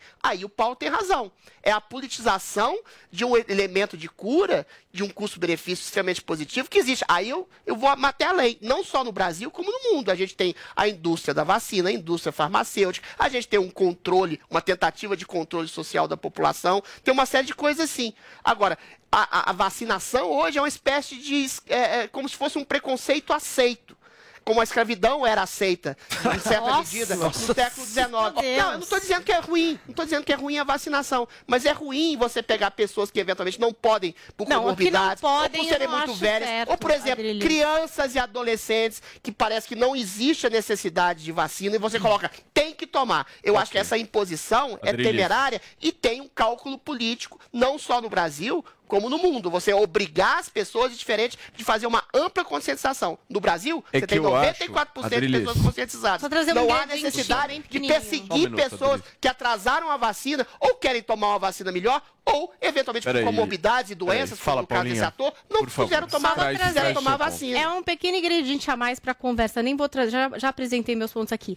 Acho que é, é, em Nova York parece que vai sair uma lei de que para você entrar em restaurantes você vai ter que apresentar a vacinação. É, é Eu sei correto. que em É. Portugal hoje complicado. para você frequentar restaurantes você tem que apresentar É o ou passaporte, teste né? É, negativo da vacina, é isso. Covid ou a vacinação em duas doses. não é legal Então, é, a- só queria trazer esse Mas ingrediente isso já a mais. existe, por exemplo, eu ir pra África do Sul, eu preciso estar vacinado Mas é na febre diferente. amarela. Não, não, é diferente. Vai exatamente. Me vacinar não é vai exatamente a Mas a vacina coisa, da é febre amarela a levou coisa. 10 anos pra ser colocada. você A tá- vacina Mas isso vai ser por um momento Covid-19, também, Mas daqui a 10 anos, então vai ser obrigatório. Mas, aí- mas a diferença, Paulo, note bem, aí é um argumento realmente puramente científico. Você colocar uma vacina em obrigação, que está em fase emergencial, que você não tá- sabe sintomas a longo prazo, em pessoas ou mais velhas, ou crianças, ou adolescentes, ou que têm comorbidades, ou que já tiveram a doença, é temerário. A vacina da febre amarela já foi amplamente, universalmente aceita como segura e eficaz. Graças a pessoas que se vacinaram. Agora- quando começaram a se vacinar, Joel. não tinha os um efeitos de longo tem um prazo. tempo, não tinha os efeitos é de longo prazo. científico.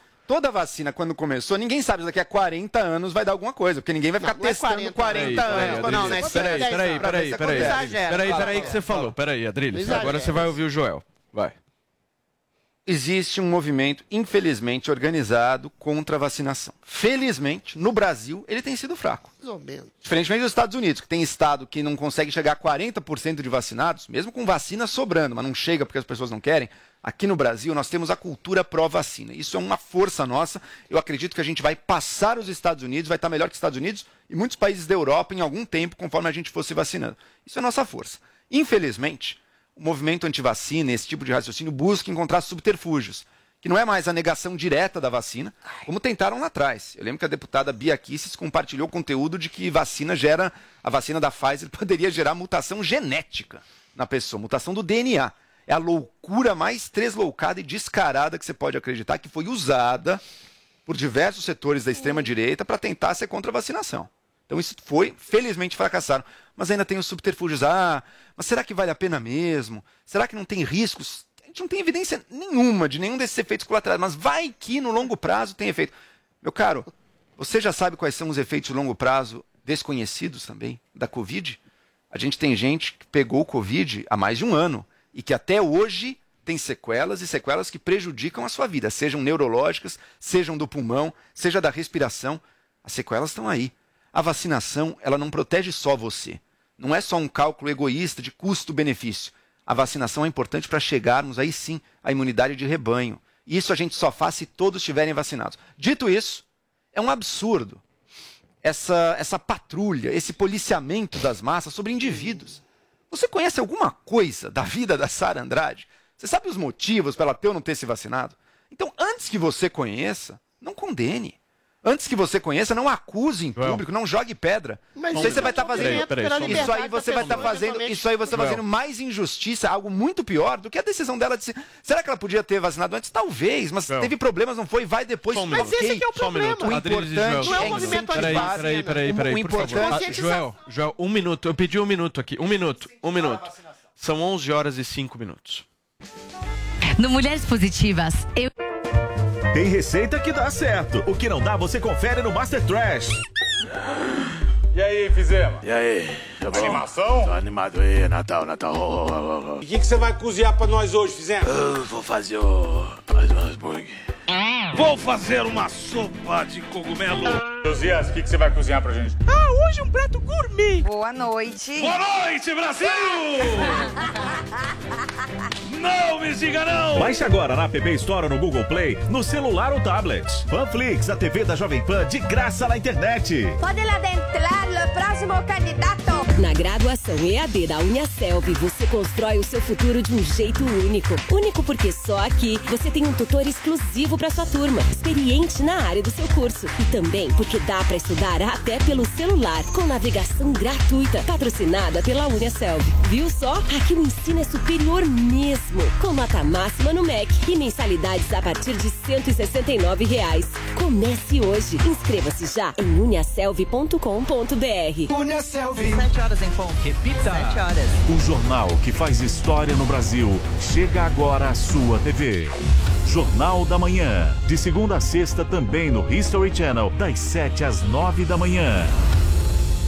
Dia 6 de agosto é C6 Day. Mas você sabe o que é C6 Day? É dia de desconto. Dia de se convencer de que duas polegadas a mais de tela fazem toda a diferença. C6 Day é dia de entregador fazer fila na sua porta. Dia de encher o elevador de recebidinhos pagos. É dia de preço baixo. Dia em que a mãe compra e o filho não vê. É dia 6 de agosto. Um dia com milhares de ofertas que são uma maldade. Tudo na C6 Store. A loja dentro do app do C6 Bank. Corra, abra sua conta gratuita e peça seu cartão. C6 Bank é da sua Ele te ensinou que a vida é uma aventura, que é feita de pequenas e grandes conquistas, mas também de muito estilo e conforto. Neste Dia dos Pais, retribua todo o carinho e aprendizado. Presenteie ele com calçados Pegada. São modelos de botas, sapatos sociais, sapatênis, sandálias e chinelos desenvolvidos com atenção em cada detalhe. Encontre nas principais lojas do país ou pelo site pegada.com.br. Dia dos Pais Pegada. Ligados para sempre.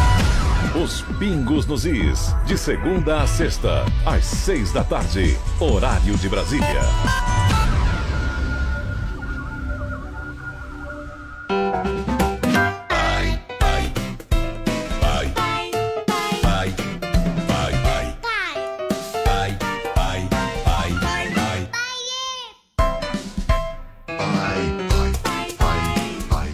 Pai de todo tipo e de todo jeito. Mas todo pai tem uma coisa em comum: um grande coração repleto de amor. Pai, ainda bem que tem. Dia dos Pais, loja 100. Com o outono e o inverno chega a estação da gripe, que pode ter consequências graves e também pode ser confundida com Covid-19. Você sabia que a vacina contra a gripe é atualizada todos os anos para combater as mutações do vírus? Aqui, na PPVAC, você encontra a vacina quadrivalente, a melhor e a mais eficaz contra a gripe. Proteja a sua saúde e a de sua família. Ligue para 3813 9611 e agende sua consulta ou vamos até você. Jovem Tem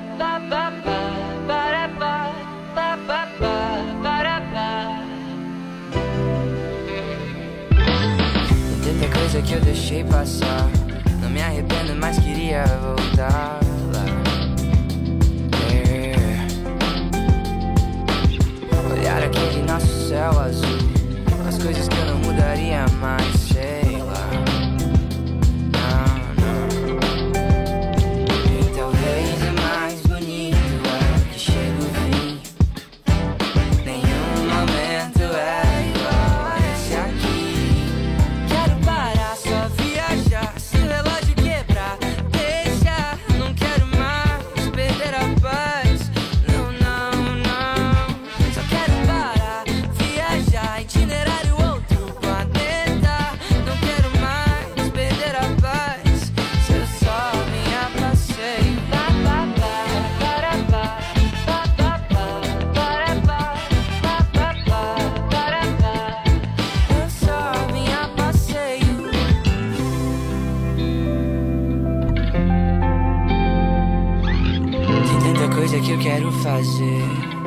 viver do que se arrepender. é.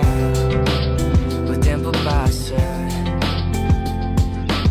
Adrenalina da primeira vez. Sentir o calor que faz a gente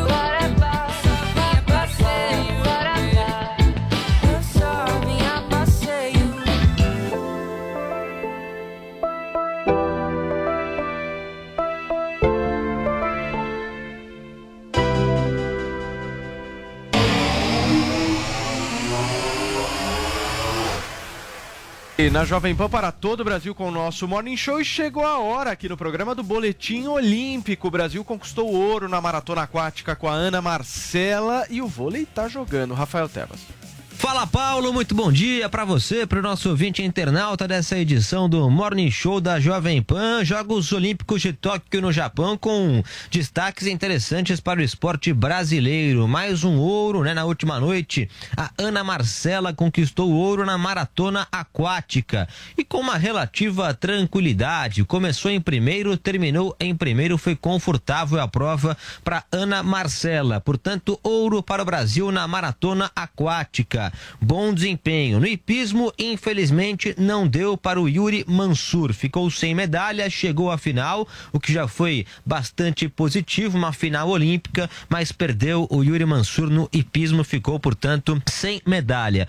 Um outro destaque: o Brasil tem grandes chances nessa edição dos Jogos Olímpicos de bater o recorde de medalhas numa mesma edição de Jogos Olímpicos. Né? O último foi em 2016, no Rio de Janeiro, quando o Brasil teve 19 medalhas. Dessa vez existe a chance, e não é pequena não, de ultrapassar esse número, porque ainda temos o futebol masculino na final, fica portanto com a prata ou com o bronze. Vamos ter também algumas medalhas aí já garantidas com a Bia, por exemplo, no boxe, são duas medalhas garantidas no boxe, além do vôlei feminino e do vôlei masculino. Então a chance existe sim do Brasil de outras medalhas e passar 19, que é o recorde na história do Brasil em Jogos Olímpicos.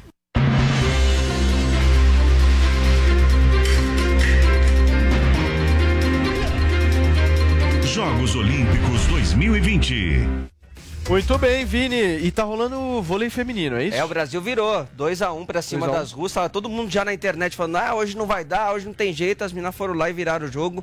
Vai pro quarto set agora. Paulo. Agora, o Brasil ganhou ouro na maratona aquática, né? A gente Ganhou. precisa parabenizar, mas assim, reconhecer mesmo o valor dessas pessoas que ganharam essa medalha. Mas, acima dessas pessoas, eu reconheço o valor de uma outra pessoa. Quem? Quem conseguiu narrar por duas horas a maratona, A maratona natação? consecutivas. Abraçada direita, abraçada esquerda. Olha a respiração. Continua nadando. aquática. Continue nadando, nadou mais. Vocês têm noção do Olha a braçada, olha o braço, olha o braço, olha a pernada. Duas horas sem acontecer maravilhoso. absolutamente Você nada. narra Só a biografia da nadando. pessoa. Começou a Desafio. nadar quando tinha dois anos de idade. Ganhou sua primeira medalhinha aos seis. Por aí. Ai, gente, vamos nessa. Vamos seguindo a nossa pauta aqui do Morning Show, porque pela primeira vez o jornalista Cid Moreira deu uma entrevista falando sobre a situação familiar dele com os filhos. Ao programa A Tarde é Sua da Rede TV, o jornalista de 93 anos se disse constrangido e saiu novamente em defesa da esposa. Paulinha, conta pra gente. Não, mas agora tem um novo babado aí. Porque os filhos dele, Hum. os dois filhos, o adotivo e o biológico, que Certo. até eu tinha trazido notícia aqui, né? Que tinham dito que o pai não Austrália, tinha afeto, não tinha afeto com eles e tal. Eles estão simplesmente abrindo um processo contra a madrasta. Pelo né? quê? De acordo com eles, Maria de Fátima mantém o pai em cárcere privado.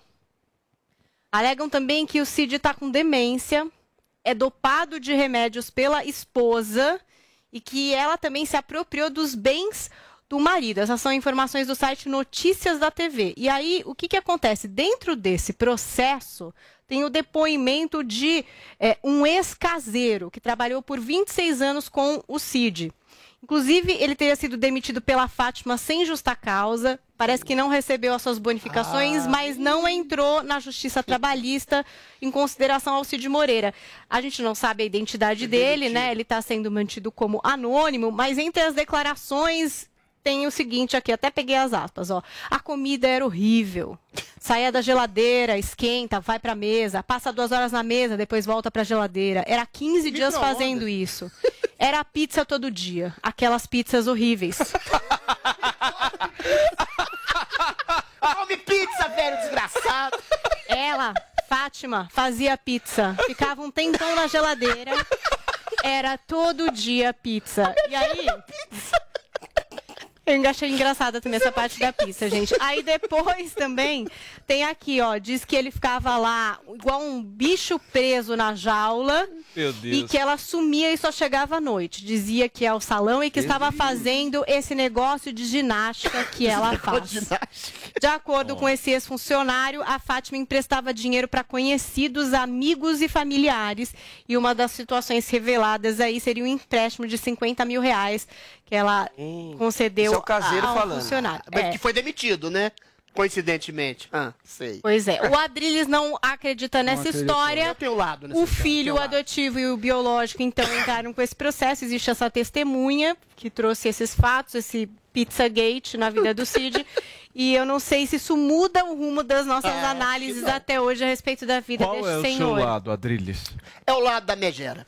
É o lado da megera que tá 26 anos, 26 anos casada com o Cid Moreira. O Cid Moreira, Meu se ele Deus. eventualmente tá demente hoje, ele não tava demente quando casou e ao longo do casamento, toda a declaração que ele fez ao longo desses 26 anos foi de pleno amor, devoção, afeto, carinho a ela. Se ela eventualmente pega o dinheiro do velho e empresta para outras pessoas, se ela eventualmente só dá pizza para ele, ao que tudo indica, ele gosta. Se eventualmente ele está, como a Paulinha diria, numa relação tóxica, em que a mulher, olha só, Paulinha, a mulher o domina, a mulher o constrange, a mulher o oprime, ao que tudo indica, ele gosta. As declarações que ele fez na Sônia Abrão e nas outras entrevistas que ele deu, no vídeo que ele deu, são de pleno afeto e não parece que ele está tão demenciado assim, não parece estar dopado, parece estar de pleno acordo com tudo aquilo que ela quer fazer com ele. Ele a ama. Às vezes a pessoa que a gente ama é meio esquisita. Às vezes as pessoas que a gente ama quer dominar a gente. E se ele gosta de ser dominado, ele tem todo o direito, no alto dos seus 93, 94 anos, de estar consciente daquilo que ele faz. Ele mesmo já disse que não tem grande afeto pelos filhos. A gente pode acusá-lo de insensível, distante, pai ausente, de tudo mas a gente não pode cercear o direito dele de fazer o que bem entender com o seu espólio. Tudo indica que os filhos dele, pela ausência do pai, insensibilidade do pai, querem, nesse momento, depois de 26 anos de casado, pegar uma grana do pai. Tudo indica que eles são os interesseiros. Tudo indica e que tudo isso é uma grande farsa. Olha só, um caseiro que foi demitido, provavelmente ressentido, e diz que a mulher dopava o Cid Moreira com pizza. Gente, desculpa. Calma, peraí. Deixa eu- Foi isso. Ele mudou a notícia, cara. Eu não falei isso, gente. Cid Moreira, deixa o Cid Eu não falei a isso, pelo amor de amor. Se, ele Deus. quer, se o Cid Moreira quer ser capacho da megera, é direito. Pizzaiolo, só um minuto. O que, que você pizza, falou, mano. Paulinha? Não falei nada disso. Falei que no processo. É uma figura literária. Ele era maltratado e dopado. E aí, no depoimento, tem a história do Pizzagate, que configuraria um mal, de maus tratos alimentares, talvez. Qual é o seu lado, João? Primeiro, eu acho que provavelmente essa esposa o manipula um pouco. Mas, ele Mas seja como for, a vontade da pessoa acaba tendo que prevalecer. Ele pode ser manipulado, ela pode às vezes ser meio abandoná-lo, mas ela tá tirando a capacidade dele de sair daquilo, de dizer não, não. E pelo que a gente viu nas conversas, ele tá lúcido no sentido de que ele entende o que acontece ao redor dele, não é um ser senil ou enlouquecido. Ele tá lúcido, ele entende que tá as pessoas ao redor dele, ele entende o que os filhos estão fazendo, ele só discorda, ele quer estar ali. Tem gente que gosta de ser explorado, tem gente que gosta de ser manipulado. Você vai proibir, você vai proibir essa pessoa de, de viver isso e o dinheiro é dele, o patrimônio é dele, ele que decide o que fazer. Um elemento dessa história toda pode mudar isso. Se essa acusação de ser dopado for real. Se ela usou de alguma substância para tirar, para deixá-lo adormecido, para deixá-lo sem tanto poder de decisão, daí sim muda de figura. Sa- Se não É, tiver mas a isso, TV parece estar consciente. se não tiver isso, se ele não estiver sendo dopado sistematicamente, não tem, A sua não tem muita esposa te dopa e faz muita pizza pra você? Só- pizza você não. gosta? Muita pizza. Mas é a dopagem do amor, Adriles. A dopagem do Então, amor. é a dopagem do amor. Da, a pizza Eu não ligaria de comer pizza. Eu também não, é, não é uma Não, coisa pizza que de geladeira é muito ruim. Pizza de geladeira. Gente, cada um tem seu tá gosto. Micro-ondas. Cada um Ele tem gosta, gelado. gosta. Pizza congelada, acho horrível. A Fá faz muita pizza? Você faz muita carne, né? Você querido, eu faço carne, pizza, comigo Não, não você tem que tem. fazer a massa. Você excesso todo dia. Se você fizer a massa ali, daí é boa, Paulo. Mas, mas Não, de, mas de aí dá muito congelador, trabalho, não. dá muito congelador, Gente, vocês não sabem o que, a delícia de ser dominado por alguém que você ama, ofende. Paixão é opressão, é cárcere voluntário. Deixa o Cid se entupir de pizza de amor tá e do de, da sua carcereira. Viva a megera, vira o amor. Viva Você nunca sabe se é sobre a vida ou sobre a cama. Primeiro que ele falou que a mulher é uma megera. Não, a gente já nem sabe. Do lado da megera. A megera Meu Deus do céu. Paulinha, eu vou continuar Tá. com você, porque a cantora Ivete Sangalo, muitas vezes criticada por não se posicionar, dessa vez soltou o verbo sobre a forma como a cultura é tratada no país. O que foi que ela disse? Vamos lá, a gente vai ouvir a Ivete. É, ela está à frente de mais uma edição do Música Boa ao vivo. Então comandou ali a noite, alto astral daquele jeito dela, né? E ela resolveu fazer uma fala logo na abertura. Falou um pouco das conquistas olímpicas dos atletas brasileiros em Tóquio. E aí também falou sobre essa questão do incêndio da Cinemateca de São Paulo. Vamos conferir o que disse Ivete. que mexem com as nossas emoções, às vezes a gente não se dá conta e a gente é feliz quando está acontecendo. A dança, o teatro, a música, o cinema. E na última semana, nós perdemos algo de muita importância. Parte da nossa memória. A Cinemateca de São Paulo guardava consigo a história viva da cultura de todo o país. Isso é irreparável. Não está na nuvem. É preciso que nós, como sociedade, atentemos para tudo aquilo que nos sustenta como um povo. Um país que não cuida da sua memória está fadado a um futuro de insucessos e incertezas. Alguém discorda? Vamos Eu- de acordo. Todo Vamos, mundo. Vamos lá. É, deixa- o Adriles- o Adriles Gente, assinamos com o relator, não? a- Não, eu, à eu, eu, eu critico, mas eu apoio. São duas coisas. É, não, mas é paradoxal mesmo. A cultura, por si mesma, ela emerge do povo. Ah, Dostoiévski, Machado de Assis, Ari Barroso nunca precisaram do Estado para preservar a sua memória. E o Estado é que se serve deles, né? Muitas vezes, esses grandes altos valores da cultura, eles estão arraigados na tradição de uma grande arte que se colocou aqui no Brasil e no mundo. Agora, eventualmente, a gente tem um problema de uma indústria cultural hoje, não só no Brasil como no mundo, que faz com que a gente se esqueça desses altos e grandes valores, impondo um gosto daquilo que a indústria acha que o povo quer e fazendo com que o público consuma só isso e fazendo com que o público se esqueça de grandes valores como Machado de Assis, Ari Barroso, Noel Rosa e outros tantos grandes valores da cultura brasileira. Então é nesse sentido que o Estado deve entrar. Deve entrar fazendo com que, por exemplo, o Adriles fale de poesia ao povo através da Lei Rouanet, fazendo com que a Cinemateca preserve os grandes nomes da cinematografia nacional, como Joaquim Pedro de Andrade, como Glauber Rocha, nomes esses que estão esquecidos hoje do grande povo. E aí, nesse sentido, desse resgate, dessa função primeira do Estado de preservar uma certa cultura da memória cultural, da artística nacional através do Estado contra essas diatribes ditatoriais da indústria cultural, é que realmente o, a Secretaria da Cultura falhou na preservação de um grande bem cultural que é a Cinemateca que preserva a memória do cinema nacional. Agora, eu, eu posso só discordar de você de um ponto? Diga. E eu quero ouvir o Joel sobre isso. Eu acho que não é função do Estado cuidar de cinemateca. Eu acho que isso devia ser privatizado. Olha, Paulo, Eu não, eu não vejo. Não, Não, vejo. eu Não, eu não- eu não vejo problema uma nenhum. função do Estado cuidando Nossa, de nossa um cultura. arquivo de filmes. eu Ué, a nossa é cultura é cuidada sim, pelo ser. setor privado. Dá uma olhada bem, inúmeras se fundações você, que existem. perfeito. se você encontrar os mecanismos privados para cuidar com qualidade, eu também não me oponho. Fazer uma A pergunta- parceria, né? Fazer uma parceria. Uma a pergunta é a parceria seguinte: se o. Estado sair, alguém vai estar lá agora? Se você me disser, não, o Estado vai sair, mas o setor privado não vai dar importância É, e vai se perder. isso. Daí o. Estado tem que garantir sim, ele tem que cuidar. Se ele encontrar parcerias e conseguir, não vejo problema. É que mas ele se não, quer encontrar, encontrar tem que as parcerias, né? ele não acho busca que as esse parcerias. ponto é É. importante. questão É, do seu ponto. Exato. Hoje em dia tem procurado um pouco mais. Até a, a Cinemateca estava com um plano de se tornar uma OS, isso meio que congelou ali ao longo desse ano e meio, mas tinha um plano de modernizar um pouco a gestão ali da Cinemateca. O que ela preserva em termos de memória do cinema brasileiro, assim, é inestimável. Isso é um papel que se ninguém estiver fazendo, o setor público tem que fazer, e nesse caso deixou, deixou na mão, assim, não fez, né? negligenciou. Felizmente, o que foi perdido não eram, na maior parte dos casos, originais, os- as matrizes dos vídeos, das, das fitas, isso ainda está preservado em outros galpões. Eu colocaria, acho que a fala da Ivete foi muito boa. Qual que deve ser a primeira prioridade da Cinemateca agora? Passar para digitalização desses arquivos, botar É. tudo em alta qualidade na não internet, seja inflamável, acessível né? ao público, em alta qualidade, alta resolução, e daí é um jeito da gente cons- Preservar. da gente o garantir que vai tem ser preservado. disso, Colocar vai na ter que tomar iniciativa. Nenhuma. E vou além do Adriles. O Estado, às vezes, tem que tomar iniciativa, inclusive, na produção da cultura. O Adriles citou alguns artistas que, de fato, não dependeram do Estado, mas tem Ah. outros que dependeram.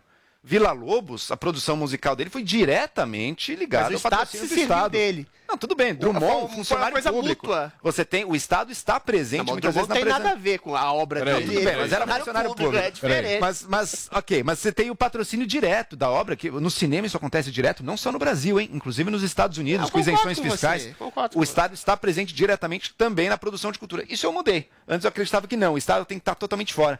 Mas vá ver a história da arte. Quantas vezes o Estado não esteve diretamente presente, patrocinando, fez pelo pagando. Vaticano a exato, obra exato. dele. Mas Então, aqui falou de Estado, esteja- falou de coisa mal feita. Não, mas o Mas setor é privado não é mal feito o também, problema? Claro que o não. problema, Muitas Joel, vezes é, o muitas problema, vezes Joel, é. é exatamente mas muito quando você fala de de, melhor qual, qualidade parece que o Estado é uma abstração uma gerência utópica. estatal. Qual Estado? Se é um Estado que patrocina Temos o que filme melhorar, ela temos que é um melhorar. Estado ruim Vejam que as promove má inúmeras informação. fundações. É desse é. As inúmeras fundações, não o preciso pai nem citar. pelo amor de Deus. Vejam as inúmeras fundações culturais que existem hoje no Sim, Brasil com concordo. investimento privado. O negócio é feito de uma maneira É, completamente a parceria público-privada é o caminho. É, o problema é o seguinte, querer, né? Eu já eu, eu, eu fico eu fico vislumbrando aquele órgão público ali fechado que ninguém vê, que ninguém É, esse é o sabe. problema do Estado brasileiro. Esse é o ponto, Ele tem que se modernizar. Ele varia de acordo com o governo. A ideologia vigente Porque se ficar nessa, ah, a gente vai melhorar, precisa melhorar a administração, não vai melhorar nunca isso daqui. É melhor que o setor privado cuide disso de uma maneira muito mais profissional do que você ficar insistindo que É, o mas Estado faz uma parceria. Paulo, Paulo não É, precisa ser- na privado ausência precisa- do, é, é, Paulo, tem um o problema. interesse O do privado- setor privado O interesse do setor sempre privado é é, lucro, não é preservação da memória nacional. Exatamente. Qual seria o interesse de uma empresa em preservar a Cinemateca? Tem que ter um apoio do Estado, tem que ter uma parceria público-privada, senão não anda. É, Não é um ou outro, Paulo. do Vai, privado, é, eu quero que tenha setor privado também, mas isso não vai excluir o Estado. Os dois vão ter que Sim. estar presentes para melhor gestão. Isso aí. Muito bem, Paulinha, 11 horas e 28 minutos. Eu quero saber como é que foram os nossos tweets hoje através da nossa hashtag. Gente, eu amei que o pessoal do Photoshop voltou ativa. Veja Vinícius Rich, que descobriu a inspiração pro meu cabelo, o boneco Chuck. Escreveu o seguinte: Jodriles gralhando enlouquecidamente e Paula Carvalho, plena, assistindo de camarote com o seu novo haircut. Legal. Eu estou ali na pele do boneco Chuck, não precisou nem trocar o cabelo, ficou muito maravilhoso. Obrigada, Vinícius, eu adorei. Também aqui, ó, Dan Tolomone, hashtag cultura no Brasil é diversa, vasta e maravilhosa. Pena que está sempre sendo machucada, apagada e até queimada. Por isso, a educação é tão importante. Ela ensina a admirar, cuidar e preservar, e a falta dela só te faz interromper a fala de quem pensa diferente de você. Se alguém vestiu essa carapuça, levante a mão agora nesse programa. Silêncio completo. Temos também aqui Jederson Eugênio. Hashtag não sei. Você levantou? Não. Não, interrompa, Não, não, era uma coisa pra Não. todo mundo, Não, assim, pra imagina, pensar. O que, que o Jederson falou? Jederson Eugênio pôs a foto aqui das meninas skatistas e hashtag cultura no Brasil, a cultura do skate. Raíssa e Sky. E é verdade, né? O skate tá todo mundo gostando pra caramba, curtindo até quando não são as brasileiras. Teve uma japonesinha Skate tá ontem que legal. levantou a torcida da internet. Realmente um esporte Que é que fez a novidade, galera moderno, curtir. né? Uma coisa e é mais- fácil de praticar, né? Pode fazer nas ruas, compra ali, o skate não é tão caro assim. Eu acho que é uma coisa bem democrática. Olha que eu mesmo. comprei um pro meu filho, é caro, Muito ele bem. usou seis meses e deixou. E não deu certo? Você investiu Eu vou muito. eu vou- eu vou que ser uma exigir, coisa eu vou mais exigir primária. Eu queria terminar o programa de hoje agradecendo pelo microfone do Adriles ter caído e Mentira. você não ter que É, ouvir caiu. agora no nosso Acabou. encerramento. Aliás, turma, microfone. Meu Deus aliás, do céu! temos, Vocês pegaram isso em vídeo? temos um almoço Tá. bom hoje, hein? Vamos comer Temos. bem Vambora, agora, hein? Opa, é. Hoje é. Amanhã a gente conta. Tchau, turma. Obrigado pela audiência de vocês. Amanhã, quinta-feira, estaremos de volta, firmes e fortes, ao vivo aqui na Jovem Pan, a rádio Exclusivo por turma.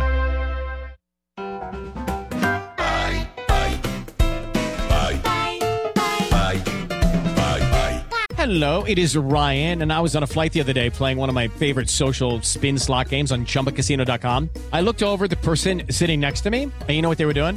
They were also playing Chumba Casino. Coincidence? I think not. Everybody's loving having fun with it. Chumba Casino is home to hundreds of casino style games that you can play for free anytime, anywhere even at 30,000 feet. So sign up now at ChumbaCasino.com to claim your free welcome bonus. That's ChumbaCasino.com and live the Chumba life. No purchase necessary. Group. Void were prohibited by law. See terms and conditions. 18 plus.